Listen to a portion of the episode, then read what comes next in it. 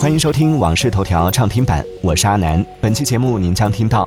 ：OpenAI 员工集体要求董事会辞职；卡塔尔亚洲杯门票收入将捐给巴勒斯坦；特斯拉 FSD 完全自动驾驶即将引入中国；苹果被指控遏制转账类应用竞争。接下来马上为您解锁更多新鲜事。十一月二十号，OpenAI 约七百七十名员工中，超过七百人签署了联名信，要求公司董事会辞职，并恢复两位联合创始人山姆·阿尔特曼、格雷格·布罗克曼的职位，否则他们将加入微软。信中还指出，微软已经承诺会给所有 OpenAI 的员工提供职位。OpenAI 创始人山姆·阿尔特曼在遭到董事会的解雇后，出人意料地转投微软。但这还不是板上钉钉的事。有多个消息源称，如果解雇他的其他董事会成员辞职，他和联合创始人格雷格·布罗克曼仍然愿意回到 OpenAI。消息人士透露，在 OpenAI 解雇了山姆·阿尔特曼后，投资者考虑起诉该公司的董事会。据悉。投资者正在与法律顾问合作，研究他们的选项。目前还不清楚这些投资者是否会起诉 OpenAI。投资者担心最近的人事震动会导致他们对 OpenAI 的数亿美元投资遭受灾难性损失。近日，WPS 隐私政策中关于美化功能及其对用户文档处理方式的描述引发热议。对此，金山办公室回应称，用户文档从未被用于 AI 训练。公司已更新了 WPS 隐私政策，去除了容易引起误解的表述，并确保其内容与实际操作严格对应。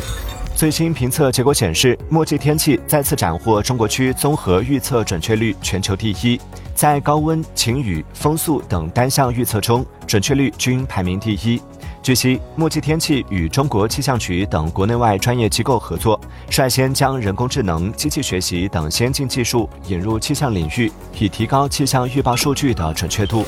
近日，有业内人士表示，特斯拉 FSD 功能即将在中国发布。目前，特斯拉中国官网的车主手册里已增加了完全自动驾驶能力 Beta 的功能介绍，也就是 FSD Beta 版。不过，虽然 FSD 在中国被翻译成完全自动驾驶能力，手册中还是多次强调这是辅助驾驶，不是自动驾驶，仍需驾驶员专心驾驶车辆。启用时，驾驶员必须始终双手握住方向盘。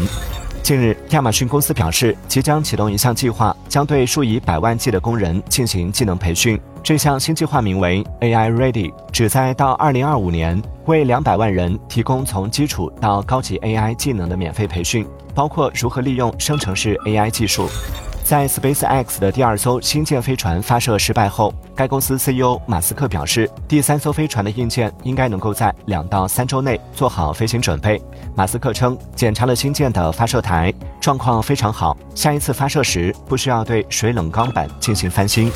近日，卡塔尔亚洲杯足球赛组委会宣布，本着足球促进社会发展的理念，将捐出本届赛事门票收入，支持紧急救援巴勒斯坦。组委会将通过合作伙伴，利用门票收入为巴勒斯坦人提供急需的医疗和食物救助。